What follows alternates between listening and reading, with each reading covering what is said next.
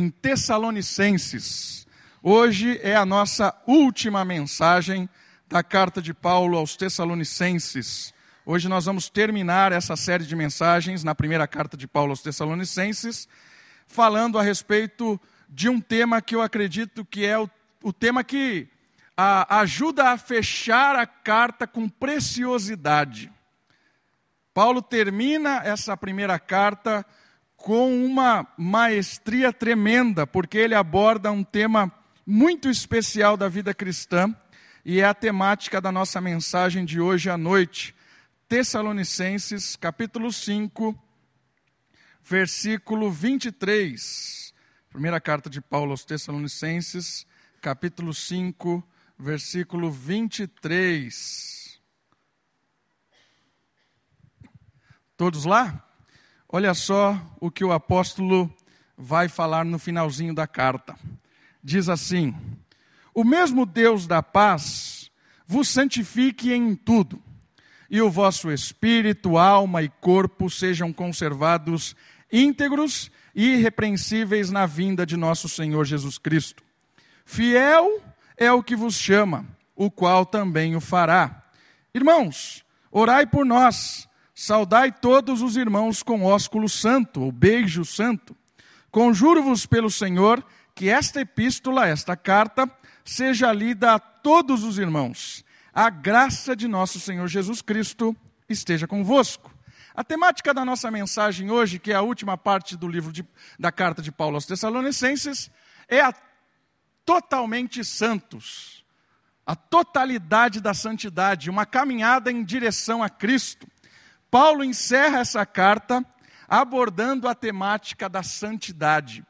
Paulo decide terminar com as suas recomendações gerais, decide fechar essa primeira carta anunciando aos Tessalonicenses a importância de uma caminhada progressiva rumo à santidade plena, que é claro que consumará ou terminará na volta de Cristo, terminará quando nós encontrarmos com o Senhor Jesus. Mas o fato de terminar somente na volta de Cristo, no encontro, não faz com que a gente fique parado, não faz com que a gente torne pessoas medíocres. Mas o contrário, isso, o fato de um dia nós encontrarmos com Cristo, deve motivar cada um de nós a dar um passo de cada vez rumo à imitação ao Senhor Jesus.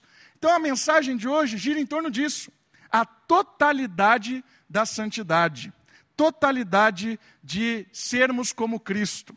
E eu queria que você prestasse atenção no primeiro ponto que Paulo fala no versículo 23. Ele fala o seguinte: O mesmo Deus da, da paz vos santifique em tudo.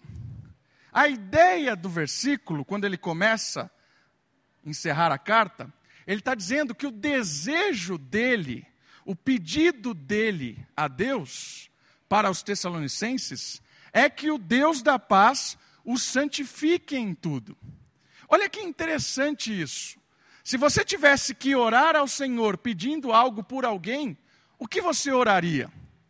E essa é a ideia que o texto de Paulo dá para nós. Eu tenho um desejo para vocês. E eu oro por vocês nessa temática. Eu oro para que o Deus da paz vos santifique em tudo. Ou seja, a santidade, na ideia de Paulo, é uma prioridade, é algo extremamente valioso.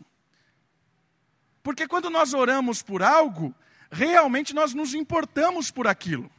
Quando você entra no seu quarto desesperado e começa a orar ao Senhor, entregar ao Senhor alguma coisa que você está passando, alguma aflição, algum sonho, você começa a, a, a, o diálogo com o Senhor. Normalmente, aquilo que você apresenta a Deus é aquilo de grande valor para você.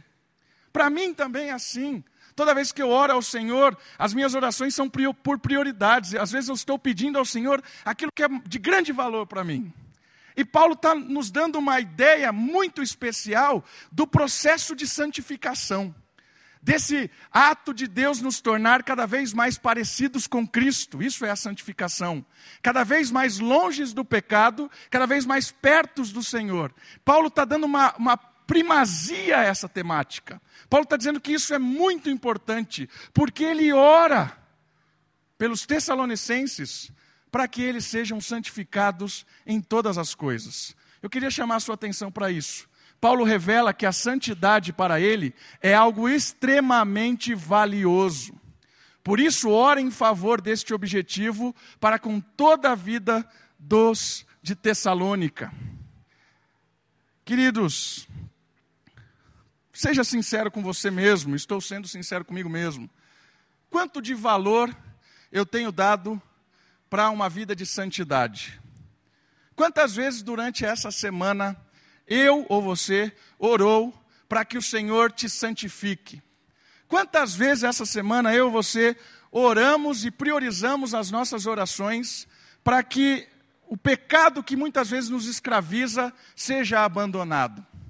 Para que o Senhor nos capacite, nos purifique a mudar uma área da nossa vida que tanto afronta a Deus. Quantos de nós fizemos isso? Agora pense o contrário, as outras orações. Quantas vezes oramos pelos nossos filhos, Quantas vezes oramos pelas nossas famílias? Quantas vezes oramos por um emprego? Quantas vezes oramos para que Deus abençoe o nosso trabalho? Para que não deixe faltar nada em casa? Para que cuide da gente? Para que tenha segurança? Percebe? Às vezes nós oramos por tantos benefícios, mas algo tão valioso, Paulo está revelando, a santificação é algo valiosíssimo, precisa de, sair lá das prioridades secundárias, terciárias e subir o ranking das prioridades. Precisamos orar com maior intensidade pela nossa própria santificação. Precisamos orar por mais com mais intensidade pela santificação da igreja presbiteriana Moriá. Às vezes nós oramos para que a igreja cresça, para que mais pessoas cheguem, para que as pessoas possam encontrar. Irmãos, nós precisamos também orar por isso, é claro, mas precisamos orar para que haja cada vez mais santidade no meio do povo. Isso tem que ser prioridade. Precisamos orar para que os nossos líderes sejam cada vez mais santos. E eu quero tirar logo de cara a ideia de santidade no sentido católico, né? Santo não é aquele que é digno de veneração. Esse é o conceito católico romano.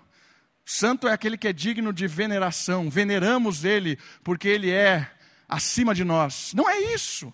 A santidade que nós temos que desejar e orar por isso é um compromisso verdadeiro em obediência ao Pai.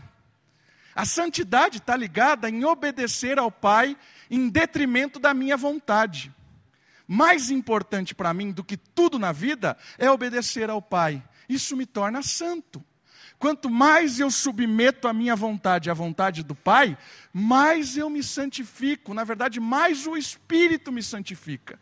Quanto mais eu quebro a minha vontade, quebro o meu desejo, quanto mais eu me submeto ao senhorio de Jesus, mais o Espírito trabalha na minha vida, me liberta e me faz parecido com o Senhor Jesus. Isso é santidade.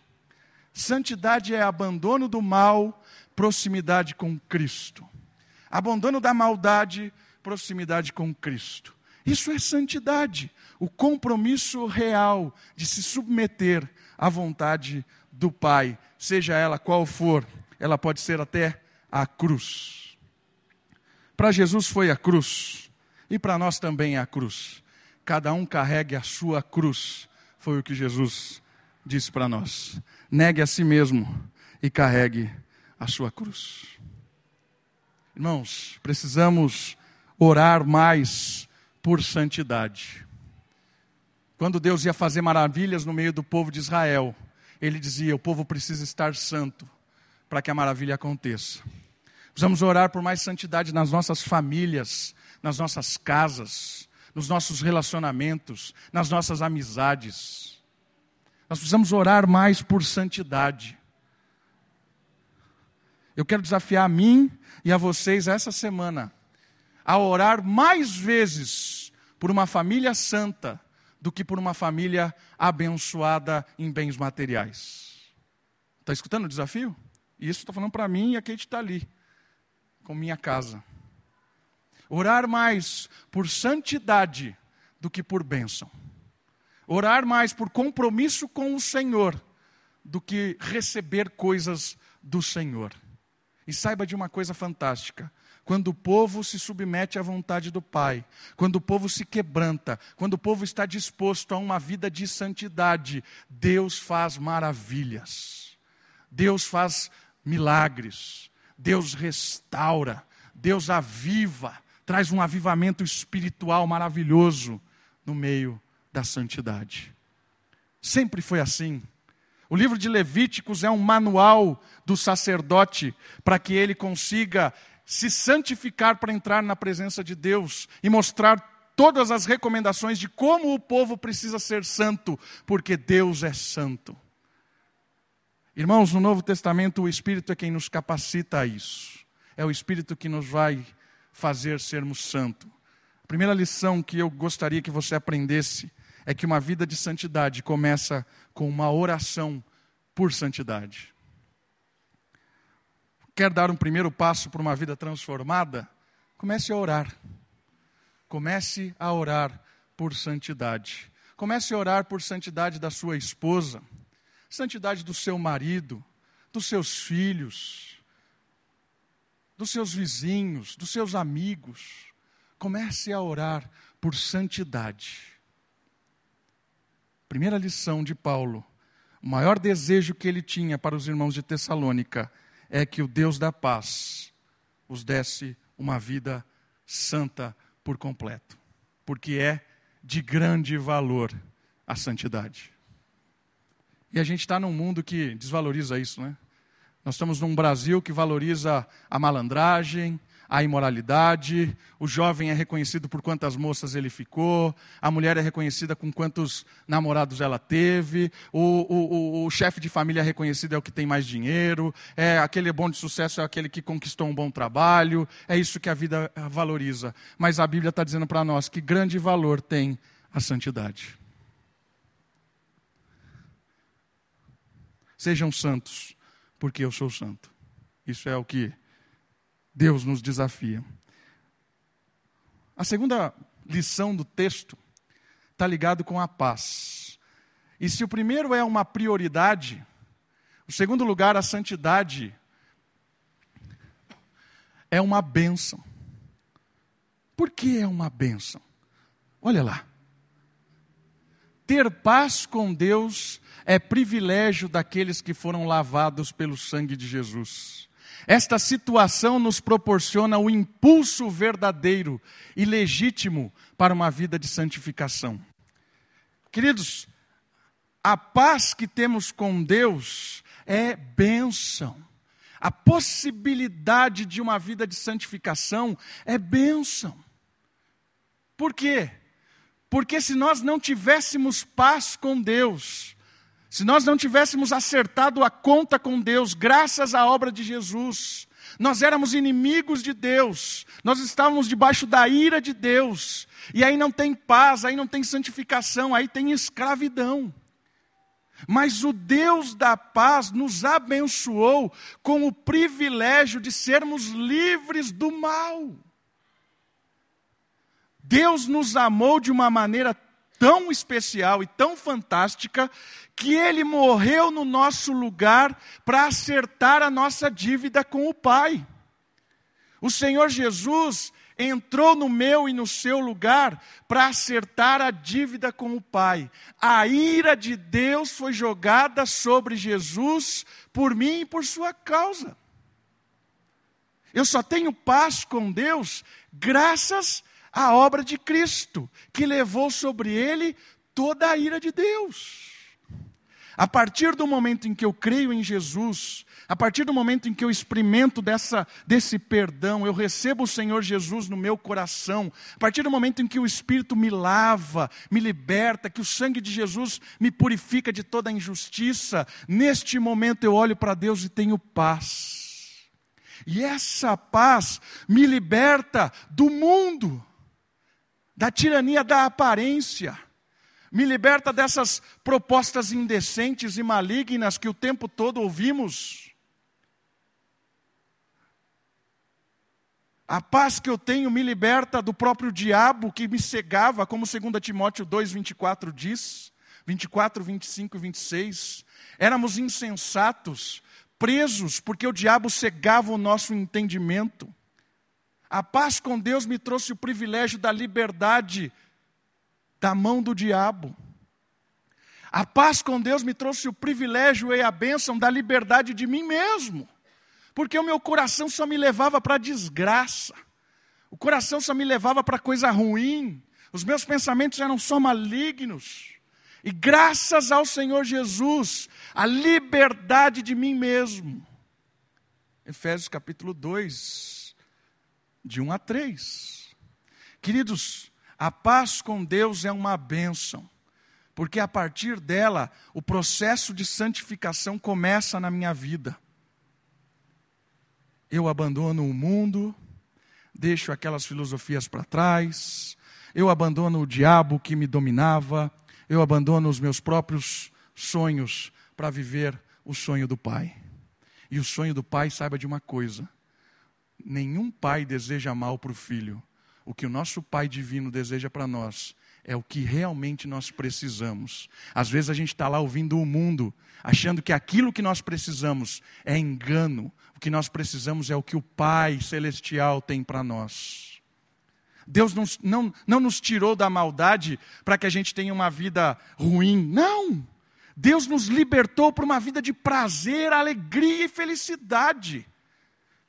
Mas a verdadeira felicidade é a verdadeira alegria que vem de Deus, que provoca a paz. Percebe isso? É uma bênção, irmãos. A santificação, a possibilidade de se libertar cada vez mais do mal, é uma bênção. É um privilégio dos santos, é um privilégio dos crentes, é um privilégio e não um peso. Mas tem gente que acha que isso é um peso. Essa semana eu estava conversando com um grupo de pessoas e uma delas me disse o seguinte: ir para o céu é difícil, né? Aí eu falei: fale mais sobre isso, né? Porque eu tenho que fazer um monte de coisa. Eu tenho que fazer tal coisa, eu tenho que abandonar tal coisa. E eu não sei, Davi, se eu vou chegar lá no fim e Deus vai deixar eu entrar lá, porque é difícil ir para o céu. Irmãos, essa é a mentalidade daquela pessoa que ainda não tem paz com Deus. Por quê? Porque o sacrifício do Senhor Jesus é suficiente para nos colocar na presença de Deus. Eu não preciso fazer coisas para entrar para o céu tudo que precisava ser feito para eu entrar na presença de Deus no céu, Cristo fez por mim. Eu só criei. Pela fé eu tenho acesso ao Pai. A santificação, as coisas de mudança de vida são bênção. E você vai entender um pouquinho mais do que eu estou dizendo de ser uma bênção. A santificação é um privilégio, não é uma coisa difícil. Ai, como é difícil. É o privilégio. Eu tenho prazer em não mais aquela vida suja que eu tinha. Privilégio. E aí eu quero olhar o terceiro ponto e ser mais prático nisso. Olha só o terceiro ponto que Paulo fala. Ele fala que é uma prioridade, ele fala que é uma bênção, porque é o Deus da paz, e aí ele fala o seguinte: E o vosso espírito, alma e corpo sejam conservados íntegros e irrepreensíveis na vinda do nosso Senhor Jesus. A terceira questão que ele levanta é que a vida de santidade é uma vida de integralidade, integral, completa, total. Aqui ele está falando espírito, alma e corpo. Não, não, não, não acho que ele está querendo, ah, existe alma, espírito. Não é isso que ele está querendo dizer. Ele não está querendo entrar nessa briga dicotomia ou tricotomia. É corpo e alma, é corpo, alma e espírito. Não é isso que ele está querendo. O que Paulo está querendo frisar aqui é que o ser humano por completo precisa de santificação. Toda a área do ser humano precisa de santificação. Tanto o corpo, quanto a alma, o espírito, a mente e tudo do ser humano precisa ser santificado, transformado, integralidade. É a ideia daquele texto de que Jesus responde: Amarás o teu Deus com toda a sua força, com todo entendimento, integralidade. Amarás a Deus com toda a sua força, com, com tudo que você é. É esse mesmo aspecto que Jesus, é que Paulo está pegando. A santificação é algo integral, completo. Né? O meu espírito ainda precisa ser santificado, o meu espírito ainda é pecaminoso. O único espírito que habita em mim, que é santo, é o Espírito Santo. O meu espírito humano é pecaminoso. A minha alma é pecaminosa. O meu corpo é pecaminoso. Eu preciso me santificar com a obra do Espírito em mim todos os dias. A ideia de integralidade. Olha só o que ele está falando para nós. Somos chamados para uma santificação total, ou seja, em todas as áreas da nossa vida. Este processo é gradual, parcial e lento. Claro que é. É um processo. Olha lá. Gradual, parcial e lento. É devagar, mas é integral. Deus quer mexer com todas as áreas da nossa vida. Deus quer mexer com todos os aspectos da nossa história. Deus quer transformar e reinar no seu coração, na sua mente e nas suas ações. Deus quer me reinar em mim por completo. Essa é a ideia de santificação total. E aí eu quero ser prático na ideia de, de ser bênção a santificação. Pensa comigo em liberdade. Fomos chamados para a liberdade. É isso que Romanos nos diz. E a liberdade é imitar a Cristo. Quanto mais eu imito a Cristo, mais livre eu sou e mais abençoado eu sou. Então pense comigo. Eu era escravo do meu egoísmo, vivia uma vida só para mim, pensava em mim o tempo todo, egoísta.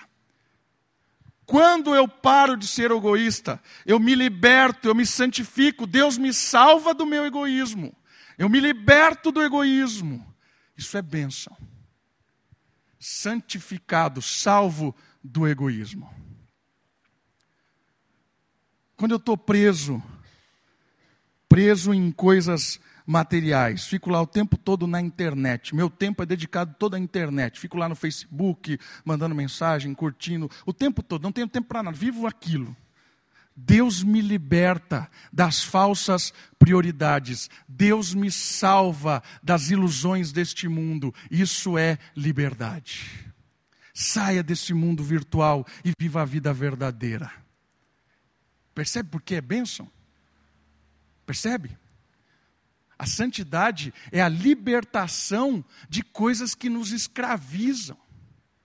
E tem coisa que aparentemente não é errado, mas você ficou tão preso àquilo que acabou escravo daquilo.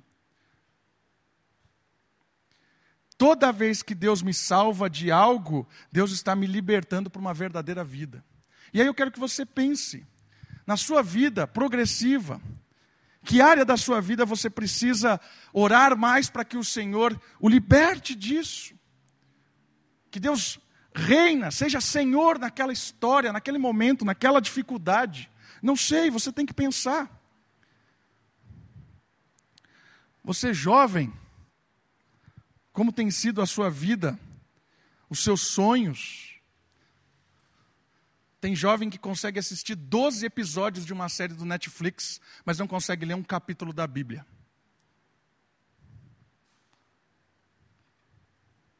Vai chegar aonde com isso?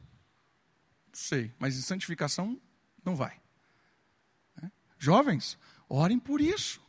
Que Deus te liberte do falso entretenimento.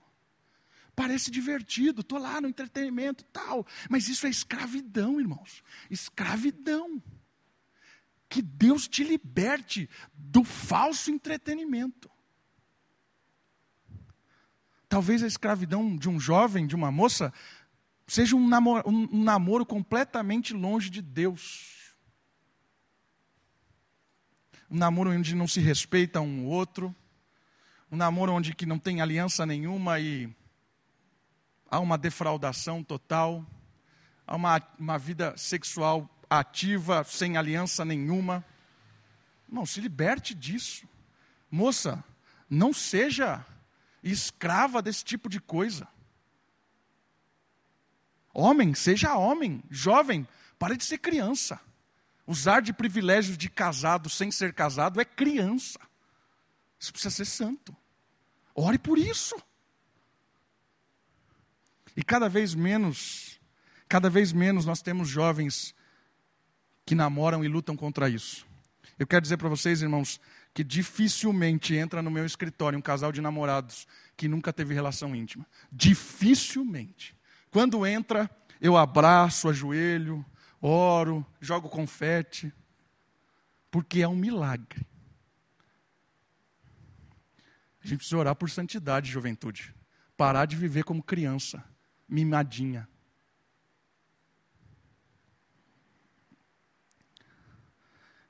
Homens casados, mulheres casadas. Nós precisamos orar por santidade. Homens, homens, nós casados, nós precisamos pastorear nossas mulheres. Nós vamos cuidar da nossa casa. Nós vamos orar pelas nossas mulheres. Quantos de nós temos orados pela nossa mulher? Tem chegado, trazido ela, ó oh, mulher, eu quero orar por você hoje. Eu quero orar para que Deus abençoe a sua vida aqui em casa, para que você seja uma bênção na vida dos nossos filhos, para que no seu trabalho você não seja tentada pelo mal. Quantos de nós homens têm feito isso? Irmãos, isso é processo de santidade. Nós homens precisamos assinar, a, a, assumir a responsabilidade de pastorear nossas esposas, cuidar, proteger, orar pelas nossas mulheres, prover proteção, segurança espiritual para a nossa casa. Às vezes a gente acha que trabalhar e dar o dinheiro lá e está aí, mulher, ó, o dinheiro para comprar aí. Está aí, mulher, ó, vai lá no mercado. Aí, mulher, para você comprar um, um chocolatinho aí, para ficar feliz. Aí traz uma flor, joga lá, olha a flor que eu comprei para você. Não adianta nada. Não adianta nada. Isso não adianta nada. Por quê? Mentalidade do mundo. Mentalidade do mundo capitalista, você compra as pessoas com dinheiro. Homens, a gente precisa crescer, homens. Biblicamente falando, espiritualmente falando. Assumir a responsabilidade de homem em casa. Cuidar da mulher. Pastorear a mulher quando a mulher está indo para o caminho errado, precisa puxar a mulher. É. Às vezes tem homem que deixa a mulher ser o homem da casa. A mulher manda e desmanda, daqui a pouco o casamento está lá embaixo.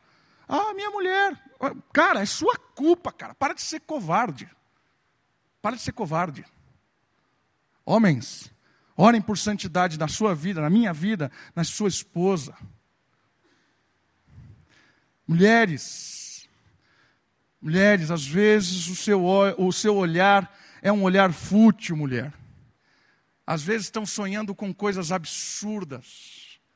Mulheres, a gente precisa apoiar os maridos, precisa orar pelos nossos maridos. Às vezes a mulher é aquela pessoa que o tempo todo atormenta Aquela mulher que fica o tempo todo falando coisas que não tem nada a ver, desejando coisas fantasiosas, cobrando o marido por coisas inúteis, quer uma vida de futilidade, o tempo todo cobrando por passeio, por não sei quê, por não sei que lá. Mulher, cresça, mulher. Ame o marido, auxilie o marido, ore por ele. Mulher, se entregue ao marido de uma verdade completa. Mas meu marido é um frouxo. Comece a orar por ele. Comece a orar por ele, por causa de Cristo. Ore pelo seu marido. Confie no Senhor. Comece a mostrar que as suas prioridades mudaram. Em vez de ficar o tempo todo pedindo uma coisa fútil, peça uma coisa útil. Pensa, o tempo todo, às vezes, as mulheres ficam sonhando e desejando com coisas passageiras. Mulheres, apresentem coisas eternas para os seus maridos. Coisas eternas, que durem mais do que 20 minutos ou no final de semana. Precisamos de mulheres de verdade, que amam a palavra de Deus, amam ao Senhor e oram pela santificação do marido e a sua própria santificação.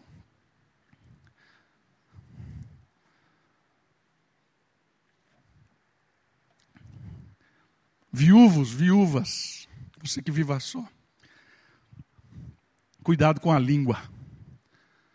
Que às vezes a viúva e o viúvo vive só como. Isso não sei o que estou falando, né? Paulo fala isso em Timóteo. Extremamente um fofoqueiro e uma fofoqueira.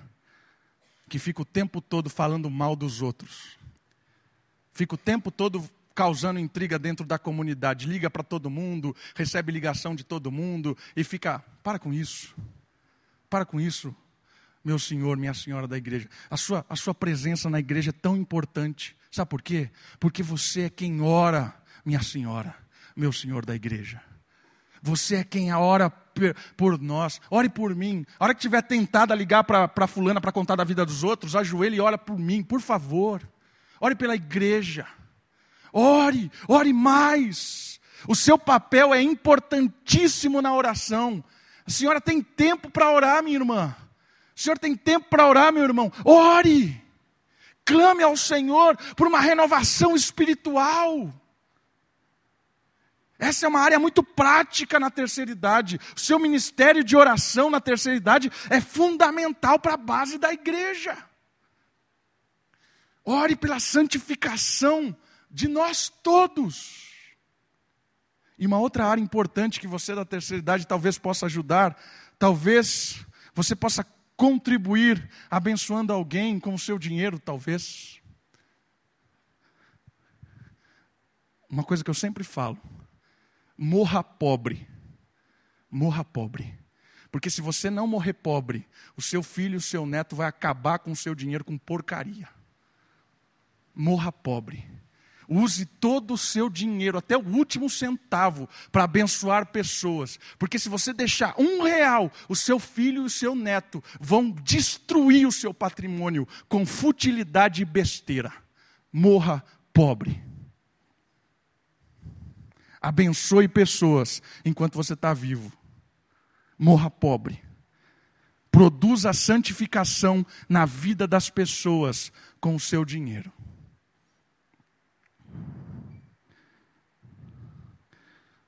Por fim, ele termina dizendo uma coisa fantástica. Se ele não falasse isso, a gente estava frito. Mas ele fala assim, 24: Fiel é o que vos chama, o qual também o fará. Uma dependência. Olha lá a ideia da imagem. É um pai que está auxiliando.